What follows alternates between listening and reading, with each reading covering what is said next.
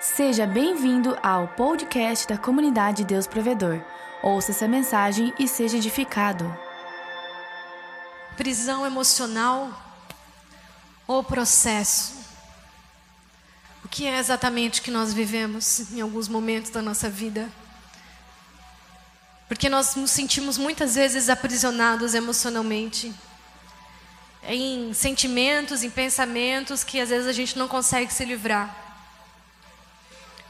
Será que é uma prisão emocional ou será que é um processo que estamos vivendo? Deus nunca projetou para você uma prisão emocional. Ele apenas projeta um processo de capacitação. Você precisa passar por um processo de capacitação. Eu gostaria que você acompanhasse comigo aqui na tela, porque eu vou pular alguns versículos, então eu já deixei aquilo que nós precisamos ler só para ter um apanhado dessa história que eu vou me basear para ministrar a palavra de hoje. Mas eu creio que a maioria de vocês já conhece a história, já ouviu essa história, já leu essa história. Por isso eu não vou fazer questão de lê-la inteira, porque elas são alguns capítulos para acompanhar aquilo que eu quero falar, aquilo que o Espírito quer falar, aquilo que o Espírito quer ministrar. Mas então eu vou colocar ali alguns versículos que vão dar base para essa ministração e você pode acompanhar comigo, que está em Gênesis. E aqui vai começar no capítulo, no versículo 3. Gênesis 37, vamos começar no versículo 3. E vai dizer assim: Israel amava a José mais do que a todos os seus filhos porque ele era o filho da sua velhice e fez-lhe uma túnica de várias cores. Vendo, pois, os seus irmãos que o seu pai o amava mais do que a todos eles, odiaram-no. E não podiam falar com ele pacificamente. Disse, pois, Israel a José: Não apacentam os teus irmãos junto de Siquém? Vem, e eu vou te enviar a eles. E José respondeu: Eis-me aqui. E aconteceu que, chegando José a seus irmãos, tiraram de José a sua túnica, a túnica de várias cores que ele trazia, e tomaram-no e lançaram-no na cova. Porém, a cova estava vazia e não havia água nela. José foi, José foi jogado numa cisterna obedecendo um pedido do pai. José foi até os irmãos, porque ele estava obedecendo ao pai. E nessa obediência, ele foi jogado dentro de um poço, dentro de uma cisterna. E com certeza ele se machucou, porque esses poços são muito fundos. E a Bíblia deixou claro que não havia água no poço. Então você imagina caindo alguns metros sem água no fundo. Como ele não caiu ali? Definitivamente ele já começou se machucando nessa primeira atitude. Definitivamente ele já foi assustado ficar preso na cisterna, ficar preso naquela situação, sozinho, indefeso. Mas ele foi por obediência. Isso quer dizer, queridos, que muitos de nós, muitas vezes, começamos a nos perguntar: por que, que isso está acontecendo comigo? Onde eu errei? O que, que aconteceu para isso estar tá acontecendo comigo? Por que, que às vezes um irmão ou outro, eu não estou nem falando só aqui no meio cristão, dentro da igreja, por que, que às vezes lá fora o meu patrão, o meu colega de trabalho, o meu amigo de faculdade me trata desse jeito, me vê desse jeito, por que me desprezam, por que me humilham? O que, que eu fiz de errado? Onde foi que eu errei?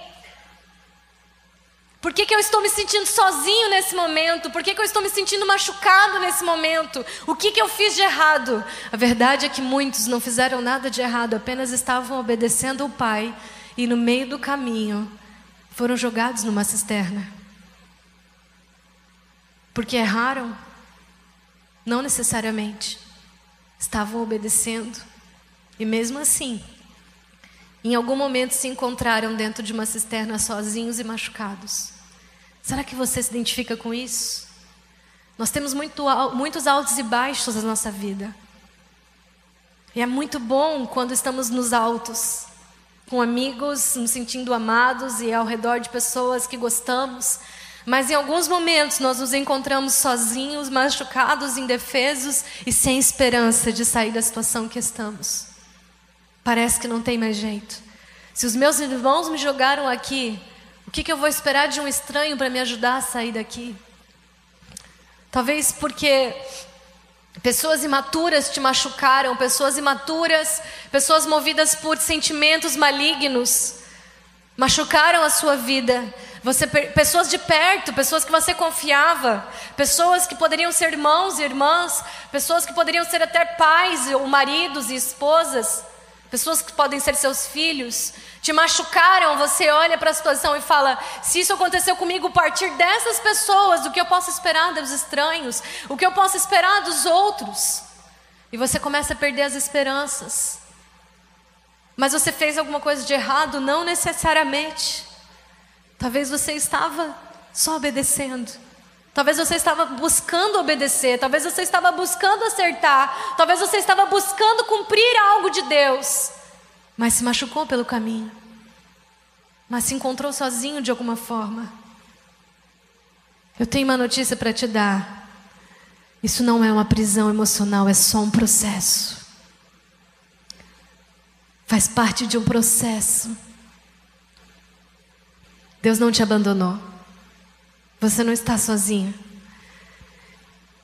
José, mesmo estando naquela situação, ele não deixou de ser o amado do Pai.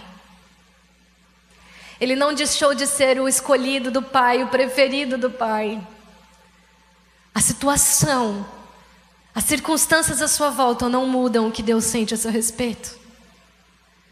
Ele continuava sendo o amado do Pai, apesar de estar numa cisterna sozinho e machucado. Mas qual é a diferença de José para muitos de nós? que muitas vezes nessa situação perdemos as esperanças. Eu já me fiz essa pergunta várias vezes, sabia? Como que José aguentou tudo que ele aguentou? Firme e forte, sem blasfemar, sem voltar atrás para chegar onde ele chegou. Como que ele aguentou tudo isso? Porque foi muita coisa que esse cara passou. Se você já conhece a história, você sabe que não foi fácil, não foi pouco. O que ele sofreu de injustiça, o que ele sofreu de abandono, o que ele sofreu de, de pessoas virando as costas para ele, de pessoas tentando derrubar ele, pessoas vendendo ele, pessoas acusando ele injustamente. O que ele sofreu de humilhação não foi brincadeira, cara. Agora eu te pergunto, o que fez ele conseguir passar por tudo isso, para chegar até onde ele chegou depois de anos sofrendo e ficando firme, permanecendo em Deus, sendo fiel apesar das circunstâncias? O que fez esse Eu já me perguntei isso várias vezes, hoje Deus me respondeu. Hoje o Espírito Santo me revelou como que José aguentou. Foi o caráter, querido, muitas vezes as circunstâncias mudam até o caráter.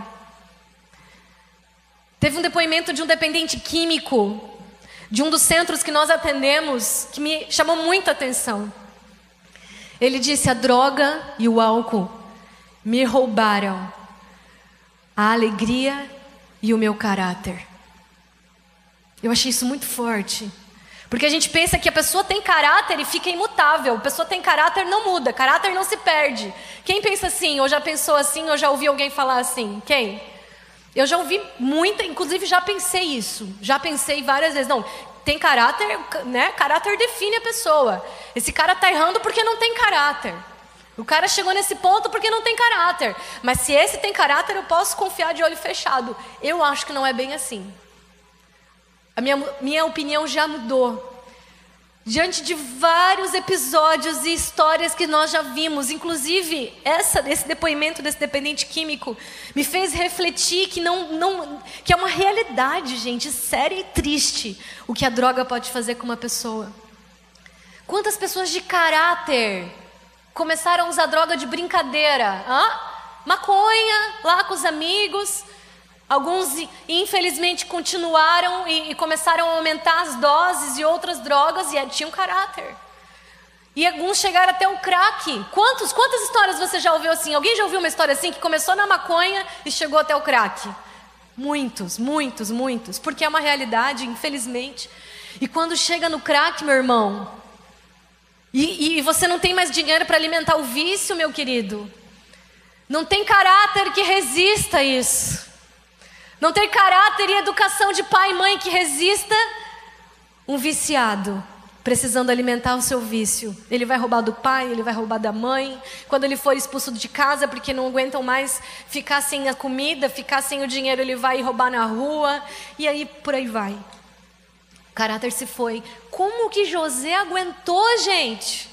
Como? Porque muitas vezes as circunstâncias podem sim mudar o caráter. Não foi o caráter dele que fez ele chegar até lá. Isso me chama muita atenção, isso fala profundamente ao meu espírito. Sabe por quê? Porque nós confiamos no nosso caráter. Nós chegamos diante de uma circunstância e dizemos: Eu vou aguentar isso aqui porque eu tenho caráter. Sou uma pessoa de caráter, eu tenho educação, meus pais me deram. Isso quer dizer que você está confiando em você mesmo. Mas eu te garanto que o que fez José chegar até o final, passando por tudo que ele passou, não foi o caráter. Porque a diferença de José para muitos de nós é que ele sabia, ele tinha convicção, ele tinha certeza, sem sombra de dúvida, que ele era amado do Pai. José não tinha dúvida que ele era o amado do pai dele. Cara, o que, que você não faz para se sentir amado? O que, que você não faz para se sentir incluído na vida de uma pessoa? Por isso que o namoro é um período tão gostoso, tão, tão doce, porque a gente se sente amado pelo outro. Às vezes é só paixão, às vezes é só um sentimento, às vezes nem é amor de verdade, mas o sentimento da pessoa te envolve. O que, que você sente? Você se sente amado e você se sente com isso importante. O que, que o amor faz você se sentir importante? José sabia, ele tinha convicção que ele era importante para o pai. E olha, deixa eu te falar pelo Espírito de Deus. Por causa dessa falta de convicção que há em muitos, do amor de Deus pela tua vida. Às vezes, algumas pessoas estão achando que foi Deus um complô com os irmãos. José podia, se José não tivesse com certeza do amor de, do pai dele por ele, ele poderia pensar assim: meu Deus, o meu pai me enviou até os meus irmãos para eles fazerem isso comigo. José podia ter pensado que era um complô entre o pai e os irmãos, se ele não tivesse certeza. É que você conhece a história, você já sabe que ele era o preferido. Mas pensa comigo se não houvesse essa parte da história. Quantos pais você já não viu prejudicando os filhos, hã? Quantos pais você já não viu, às vezes, influenciando filhos para coisas ruins? Inclusive, um depoimento de uma outra menina do, do, do dependentes químicos da, da, da ala da, das mulheres disse que o pai ofereceu para ela álcool quando ela tinha 12 anos de idade. Drogas. Ofereceu drogas para ela. Quando ela tinha 12 anos, o pai ofereceu. Foi, foi daí que começou a trajetória dela nas drogas. E hoje ela está no centro de recuperação. E a história dela é terrivelmente triste.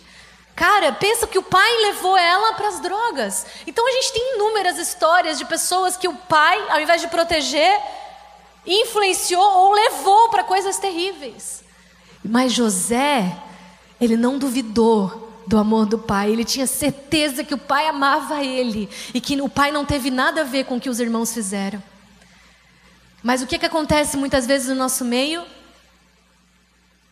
As pessoas nos ferem, as pessoas nos machucam, as pessoas nos, às vezes nos humilham, nos jogam numa cisterna e a gente pensa que Deus tem culpa. A gente pensa que às vezes não que ele fez isso, mas sabe o que, que a gente faz?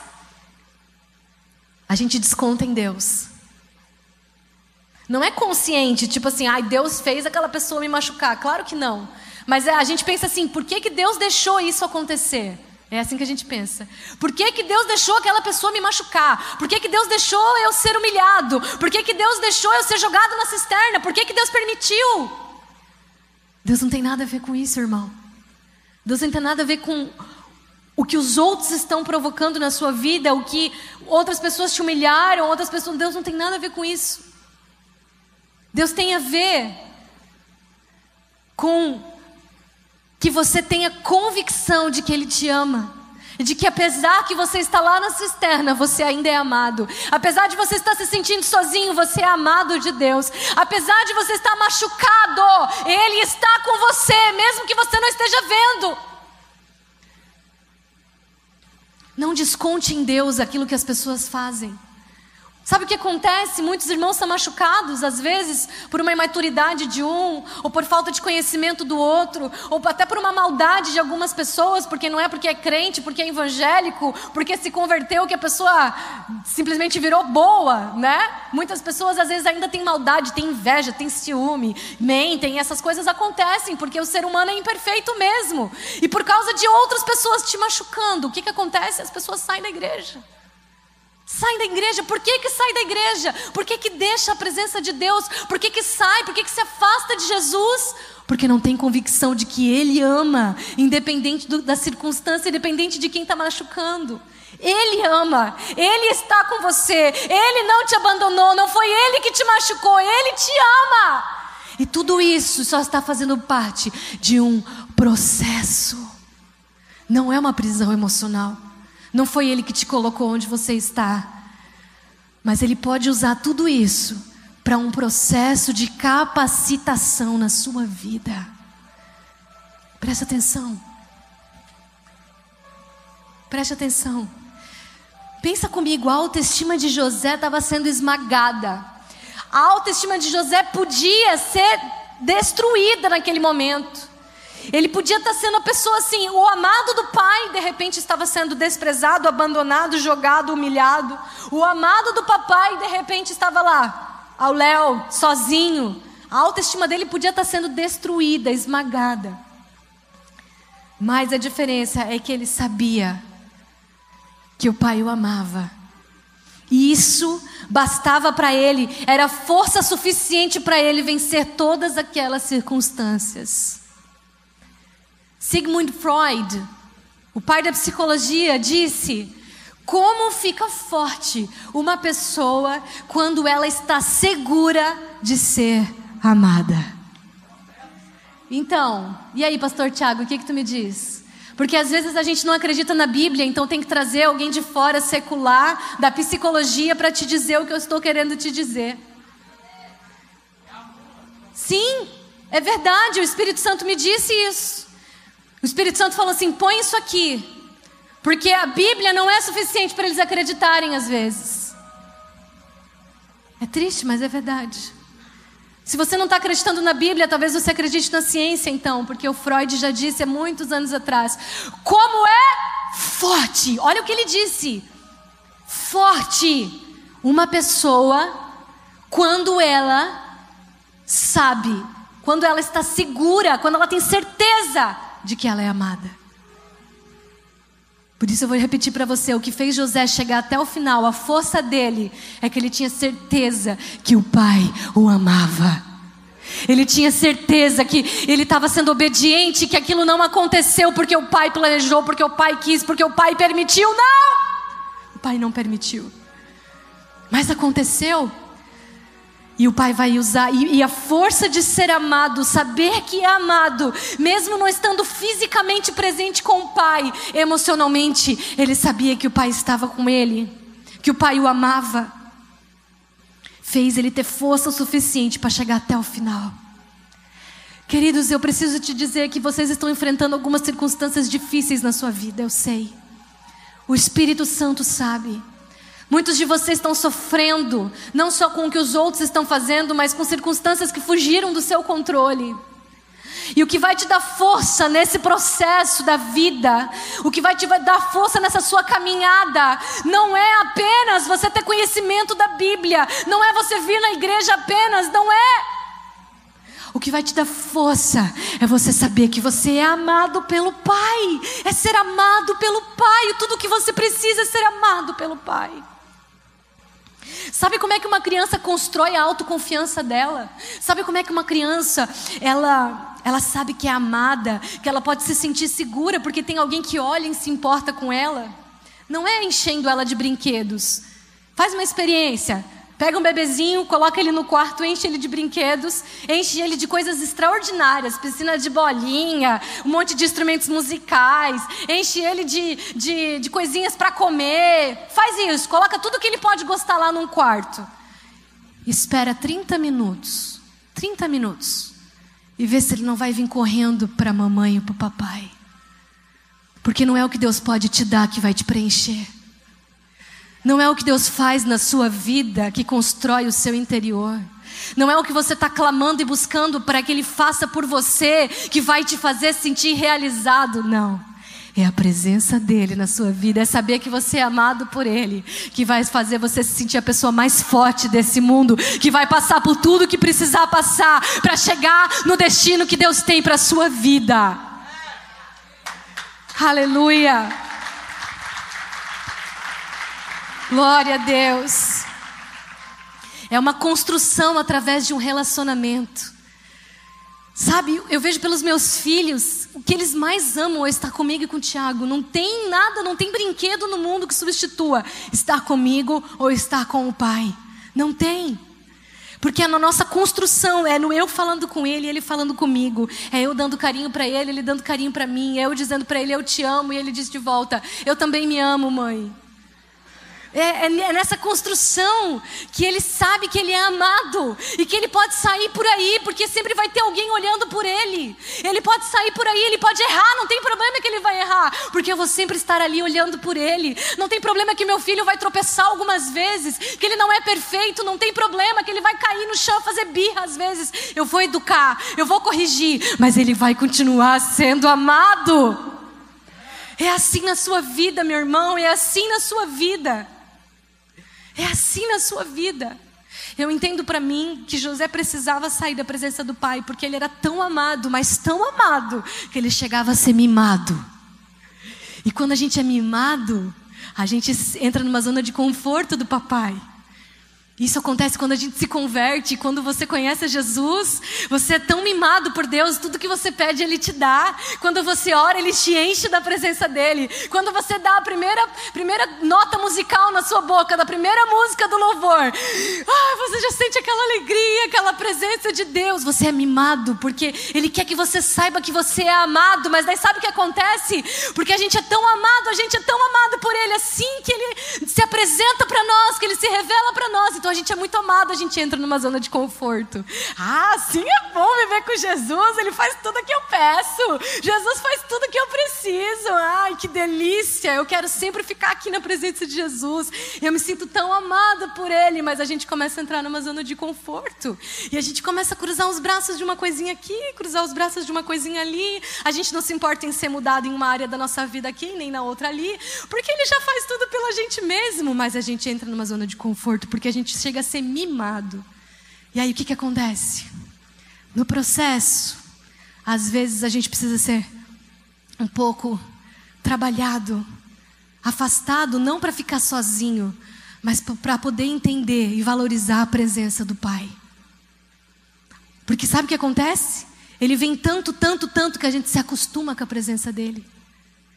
Sabe o que o Espírito Santo ministrou no meu coração? Com essa palavra. Ele disse assim: ó, José não sabia que ele já tinha tudo. José não sabia que tudo que ele precisava estava no pai e no amor que o pai tinha por ele. Mas José precisava da afirmação dos irmãos. Ele ainda ficava lá nos irmãos e ficava perto dos irmãos, e por isso que ele contou o sonho para os irmãos. Eu tenho para mim que José contou o sonho para os irmãos. Olha, eu tive um sonho, deixa eu contar para vocês. É que assim aconteceu isso, isso. E ele contou o sonho achando que os irmãos iam. Meu, olha só o que Deus falou para ele. Vamos respeitar ele então, né? Ele vai ser grande um dia, porque ele só tinha 17 anos. Ele era muito ingênuo. Ele era uma criança emocional. Na ingenuidade dele, ele queria o respeito dos irmãos que o odiavam. Ele ainda tinha necessidade da afirmação dos irmãos. Ele precisava que os irmãos gostassem dele, mas ele não sabia que tudo que ele precisava era do amor do Pai. Ele já tinha tudo o que ele precisava.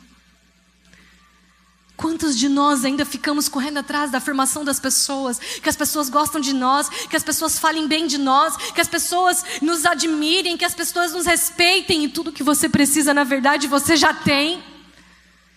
Você já é amado, você já é aceito, Deus já te afirmou, Deus já disse que você é filho, Deus já disse que você é herdeiro, Deus já disse que você vai reinar com Ele, mas você ainda insiste em precisar da afirmação das pessoas. E José fez a mesma coisa. Ele ficava para os irmãos, depois ele foi e contou outro sonho. Não, mas o meu outro sonho foi assim: vocês têm que acreditar em mim. Olha quem eu vou ser, me, me gostem, me aceitem, me afirmem. Eles odiavam ainda mais. Porque quando o pai não te satisfaz, você se torna uma pessoa chata.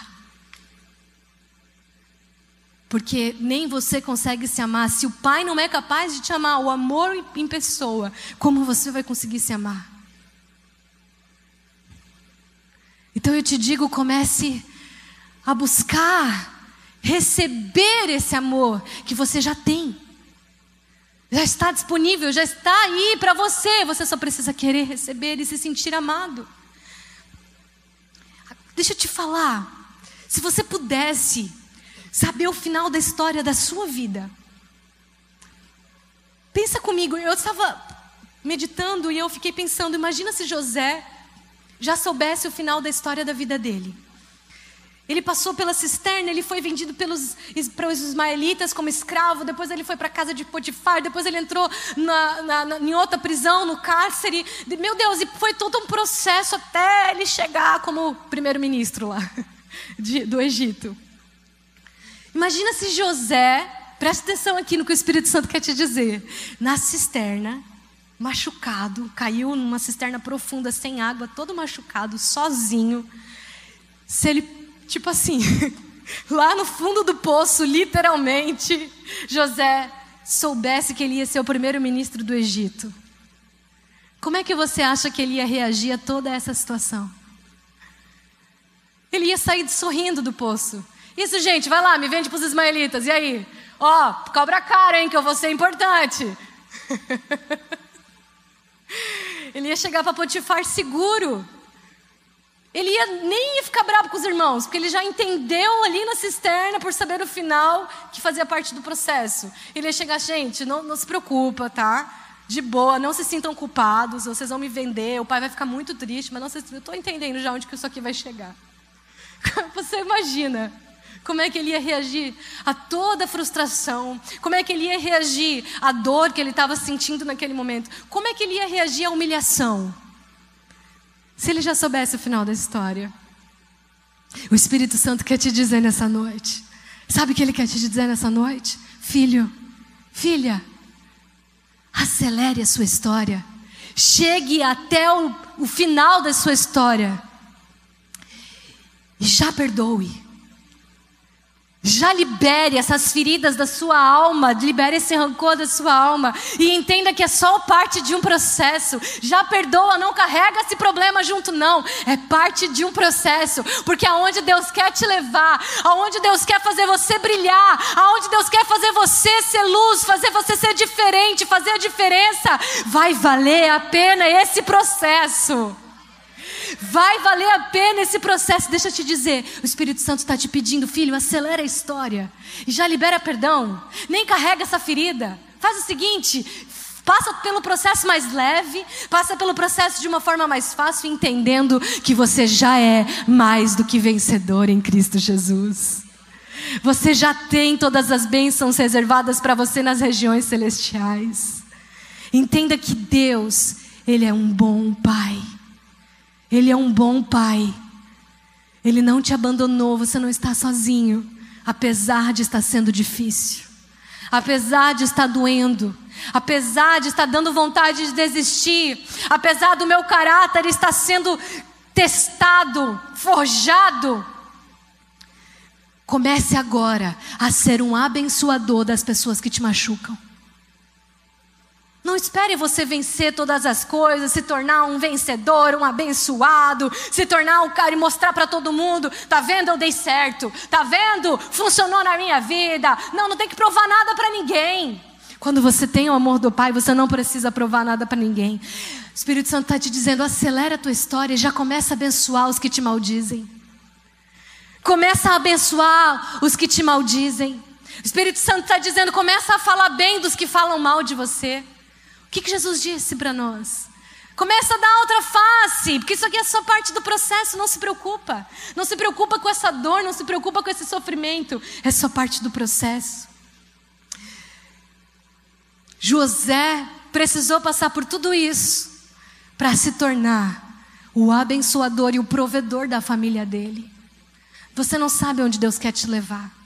Você não sabe, talvez, o que você tem que passar, é porque você precisa estar forjado, preparado, para poder dar conta do recado lá na frente.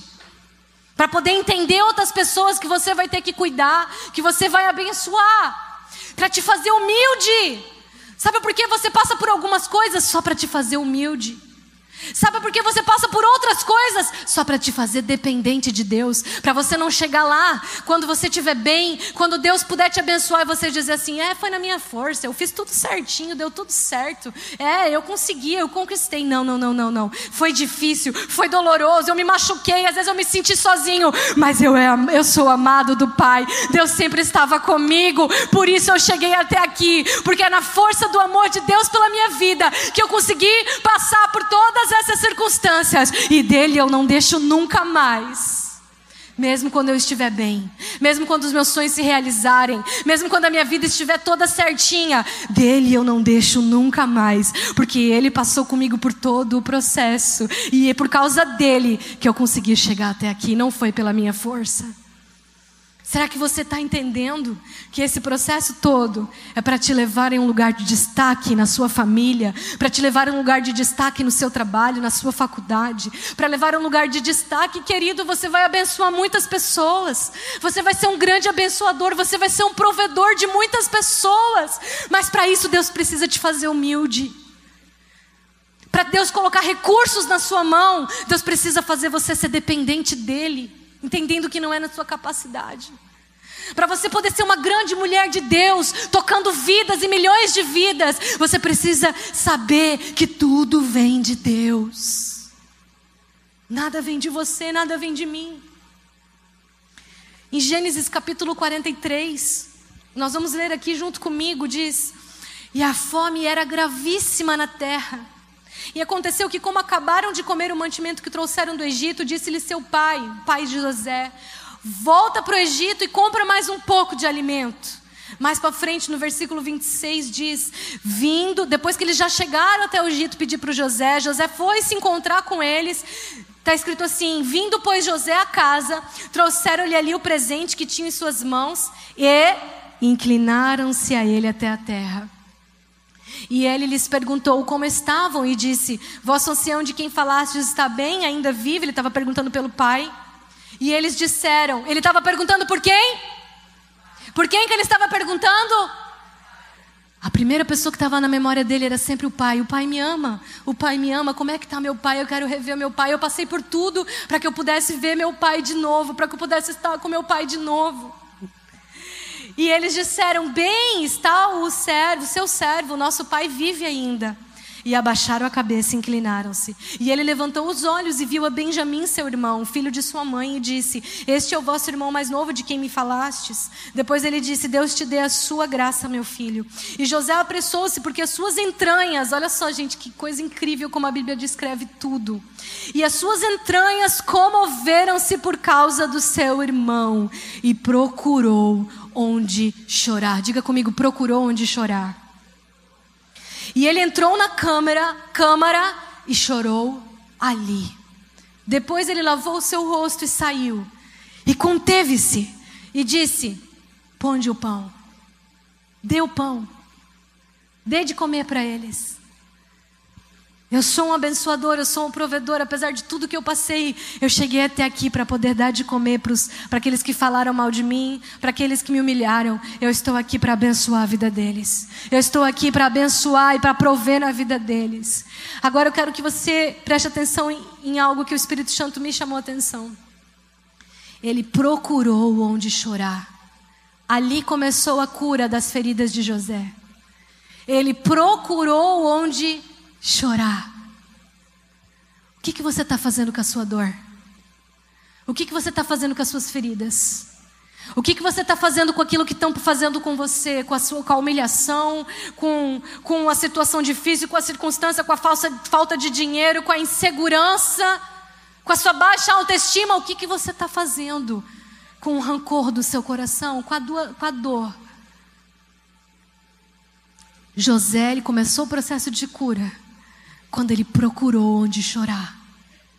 O Espírito Santo quer te dizer nessa noite: o lugar onde você tem que chorar é o lugar onde a cura é na presença de Deus. A cura está da onde você veio e para onde você vai. Aonde você tem que chorar, procure um lugar para chorar, mas procure o lugar certo. Porque não adianta se lamentar para o vizinho, se lamentar para o amigo da faculdade, não adianta se lamentar para o seu pai, para sua mãe, para o seu marido. Eles não têm solução para você, eles não têm resposta para você. Deixa eu te dizer mais, eles não têm a cura para você. Mas eu te digo quem tem a cura, eu te digo quem tem a solução. Procure um lugar para chorar e procure no lugar certo. Procure quem pode te responder, quem procure quem pode te curar, procure quem pode responder e tirar essas feridas da sua alma. Procure Jesus, procure Jesus, procure o Espírito Santo e seja cheio do amor dele pela sua vida. Seja cheio do Pai na sua vida, porque onde você vai ser curado é na presença de Deus. José procurou um lugar para chorar. E nesse lugar ele começou a ser curado. E o processo faz você ansiar pela presença do Pai.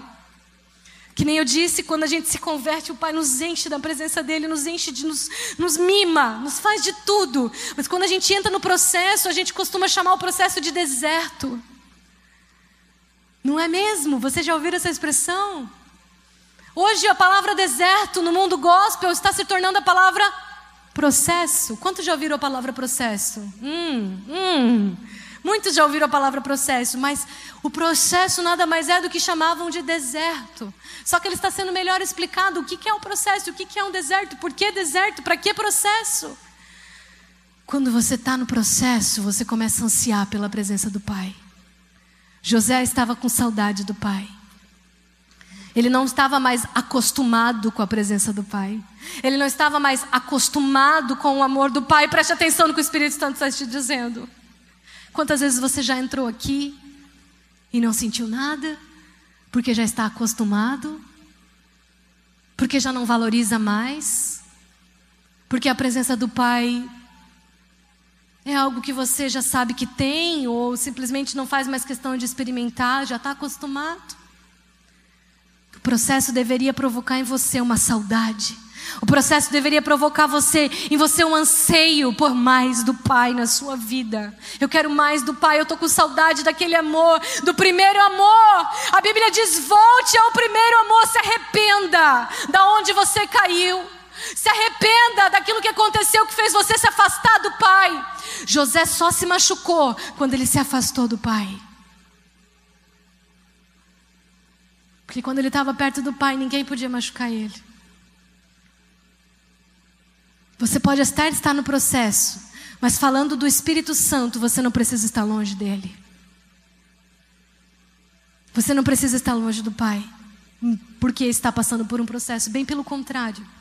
Anseie a presença, porque tudo que você precisa está na presença.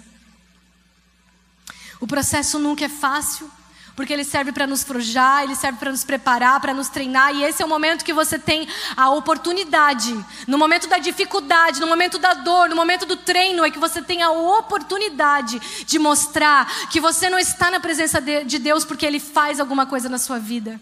Você não está na presença de Deus porque ele dá as coisas para você. Você não está na presença de Deus porque tudo vai bem. Você não está na presença de Deus porque ele satisfaz todos os desejos do teu coração. Não, você, tá, você está tendo a oportunidade oportunidade de mostrar que você o adora por quem ele é, não pelo que ele faz. Que você o deseja por quem ele é, que você o reconhece por quem ele é, não só pelas, pelo que ele pode dar, não só pelo que ele pode fazer. O processo te dá essa oportunidade. Porque é muito bonitinho o Natan vir dizer para mim: "Ai, obrigado, mãe", depois que eu dou um presente para ele. "Ai, mãe, eu te amo", depois que eu dou alguma coisa para ele. E ele já faz isso, acredite se quiser. Não tem nem três anos de idade, o Natan já tem a capacidade de me dar um beijo, me fazer um mimo, me fazer um agrado depois que eu agrado ele. Quer dizer, ele já sabe retribuir depois que ele recebe alguma coisa. Se é que você me entende. É muito fácil, eu acho bonitinho, eu acho legal, acho interessante, acho engraçadinho, mas é muito mais gostoso, acredite em mim, quando do nada, quando eu estou no meu sofá, ele chega assim: mãe, eu te amo.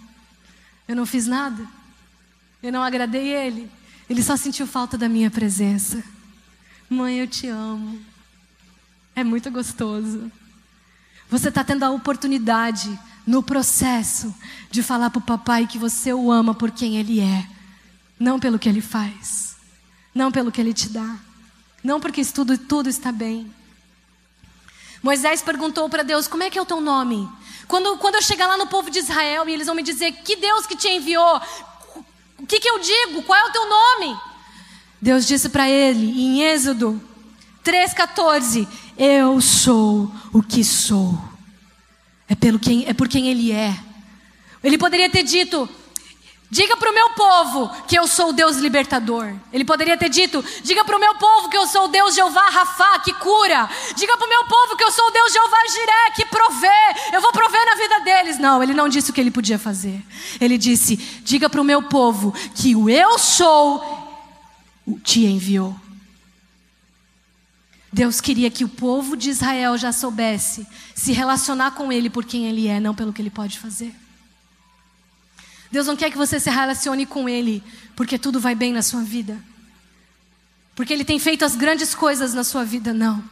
É porque Ele é soberano, Ele é todas as coisas, o eu sou, o que sou, te ama, apesar das circunstâncias. Ele quer intimidade, e o processo é o caminho para isso. O processo é o caminho para Ele se revelar a você. O caminho é Jesus. O processo é o caminho e o caminho é Jesus. Se você receber um sonho hoje e se realizar amanhã, você não vai buscar depender de Deus. E se você não buscar depender de Deus, consequentemente você não vai conhecê-lo, porque você não vai buscá-lo. O processo é para te capacitar. Muitas vezes, eu entendo que para ser um bom governador, você precisa aprender a ser governado. Para ser um bom rei, você precisa aprender a se submeter a um, reina, a um reinado. Para ser um bom líder, você precisa aprender a ser um bom liderado. Para ser uma boa esposa, talvez você precise aprender a ser amada primeiro. Você quer ser amada depois que casar, quer se sentir completa depois que casar? Não. Você primeiro precisa sentir completa pelo amor de Deus, amada pelo amor de Deus, e aí você vai ser uma boa esposa. Porque não é o amor do seu marido que vai te completar. Deixa eu te fazer uma última pergunta. Se José, a última pergunta e nós vamos encerrar. Se José era um mimado, vocês concordam comigo que ele era mimado? Sim ou não? Eu acredito para mim que ele era um mimadinho. Ele era o mais novinho e está claro, explícito na Bíblia, que ele era o mais amado pelo pai. O pai amava ele mais do que todos os filhos. O pai nem escondia isso. Estava claro. Por isso que eles odiavam José. Ele era mimado. Ele era novinho, 16 anos, 17 anos. Se José era mimado, despreparado, mais novinho, por que, que Deus não escolheu um dos irmãos? Se, se, era pela descendência de Jacó que Deus queria levantar um governador para poder suprir para todo o povo de Israel futuramente, por que, que não podia ser um dos irmãos? Por que, que tinha que ser justo, o mais mimadinho, despreparado, na zona de conforto, que menos trabalhava, o menos experiente? Por que, que não podia ser os irmãos trabalhadores, fortes, mais velhos, experimentados, maduros? Por que, que Deus não escolheu um deles? O que, que foi logo no mais improvável? Eu vou te dizer por quê. A resposta é óbvia. Porque Deus vê o coração. Porque se os irmãos de José eram capazes de odiar ao próprio irmão, o que faria deles serem capazes de amar um povo desconhecido que eles deveriam governar? Eles seriam tiranos. Qualquer um deles que chegasse ao poder seria tirano, porque se ele não era capaz de amar o irmão, a Bíblia diz que eles odiavam José. Deus vê o coração. Deus vê o coração, querido. Deus não está vendo o seu caráter, que todo mundo está vendo, ah, aquele cara é cara de caráter. Porque os irmãos de José eram vistos como homens de caráter. Os irmãos de José eram vistos com ótimos olhos, filhos de Jacó, trabalhadores, ajudavam o pai, fiéis, ótimos homens de caráter aos olhos humanos. Mas Deus estava vendo, eles odeiam o irmão. Eu não vou colocar nenhum deles no poder. Se eles são capazes de odiar o irmão, o que eles vão fazer com o meu povo depois, que são desconhecidos? Isso deveria gerar temor no seu coração. Porque aos olhos das pessoas você talvez é uma boa pessoa. Mas só Deus está vendo o quanto você está guardando rancor por uma, coisinha que fizeram para você. Ou por algo grande, não importa. A Bíblia diz: perdoa e acabou, não importa se é grande ou se é pequeno. Só Deus sabe o que você ainda está guardando no seu coração e não liberou perdão. Só Deus sabe a inveja que você sente da outra pessoa que está se dando bem. Só Deus sabe o quanto você se dói por dentro quando você vê uma postagem de alguém comprando um carro, comprando uma casa. Você fala: por que, que não sou eu? Por que, que é só os outros? Por que, que não é comigo? Olha a inveja! Só Deus sabe o quanto você fica falando mal das pessoas por trás. Ninguém sabe, o líder não sabe, o supervisor não, não ninguém sabe. Você é uma ótima pessoa, trabalhadora, pessoa de caráter. Você é de caráter, mas só Deus conhece o seu coração. Quanto rancor aí dentro, quanta coisa ruim que você não quer liberar, quanta coisa ruim guardada contra pessoas, contra líderes que você não quer abrir para Deus tratar na sua vida, que você não quer se arrepender. Quanta coisa que você não quer se arrepender, irmão. Se arrependa da inveja. Se arrependa do ciúme. Se arrependa das coisas ruins que você falou do outro. Mesmo com motivo, mesmo que são coisas que talvez tenha até razão, não importa, não fale. Quantas vezes você julgou as pessoas? Quantos julgamentos você faz todo dia? Você já se arrependeu disso? Só Deus vê o seu coração. Você pode ser muito bonito aos olhos das pessoas, mas talvez você não chegou ainda onde devia chegar, porque Deus não vai te colocar no lugar de destaque por causa do seu coração. Deus ama a obediência. Obediência não se vê quando todo mundo está vendo. Obediência se faz quando ninguém está vendo também. Deus ama a verdade no íntimo. Sabe por que muitos não sobem? Sabe por que muitos não crescem? Sabe por que muitos não, não são colocados em lugares de destaque? Porque não têm verdade no íntimo. Adoram da boca para fora. Falam sem cumprir a sua palavra. Mentem. Hoje ainda é uma noite de arrependimento. Se arrependa por todas as vezes que você ficou culpando a Deus pelas circunstâncias da sua vida e ficou se afastando dele por causa disso. Deus não tem nada a ver com seus problemas. Ele tem a ver com você. Ele tem a ver com o seu coração. Ele tem a ver com o filho, com a filha, não com os problemas. Agora, se ele estiver com você, se você estiver perto dele, eu te garanto, vai ser muito fácil passar por tudo isso. Agora, se você estiver longe, querido, vai ser insuportável. Vai ser terrível, vai ser um fardo pesadíssimo que você quase não vai conseguir carregar.